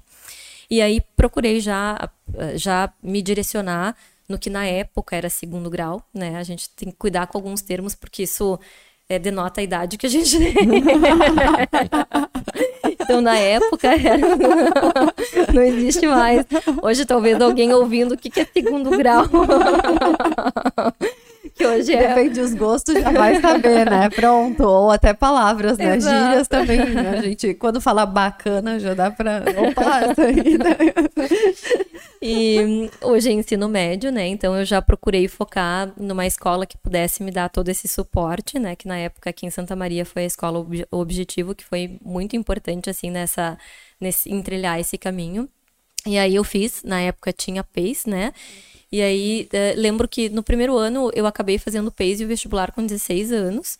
Aí eu fiquei é muito engraçada essa história, porque eu fiquei assim, eu acho que era a décima primeira, décima segunda suplente, chamaram até o décimo primeiro, né? E parou ali.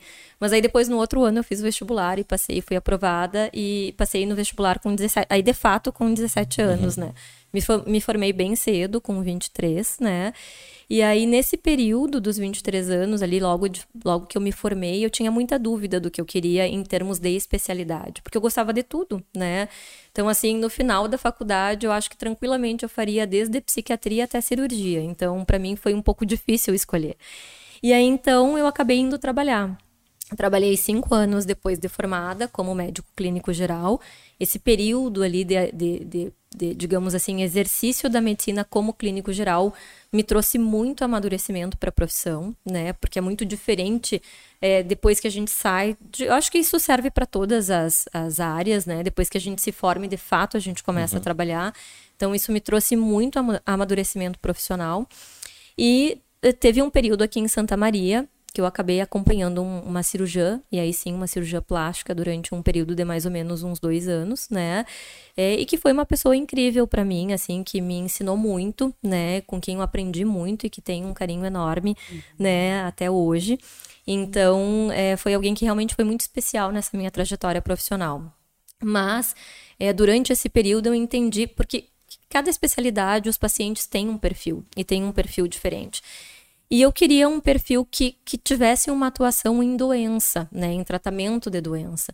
E aí, dentro dessa experiência, eu acabei chegando na mastologia, né? Então, a mastologia seria uma área onde eu, eu teria uma ampla possibilidade de atuação, tanto na imagem, né, desde o processo da imagem, da, da, biópsia da mama, até o tratamento cirúrgico e a reconstrução mamária.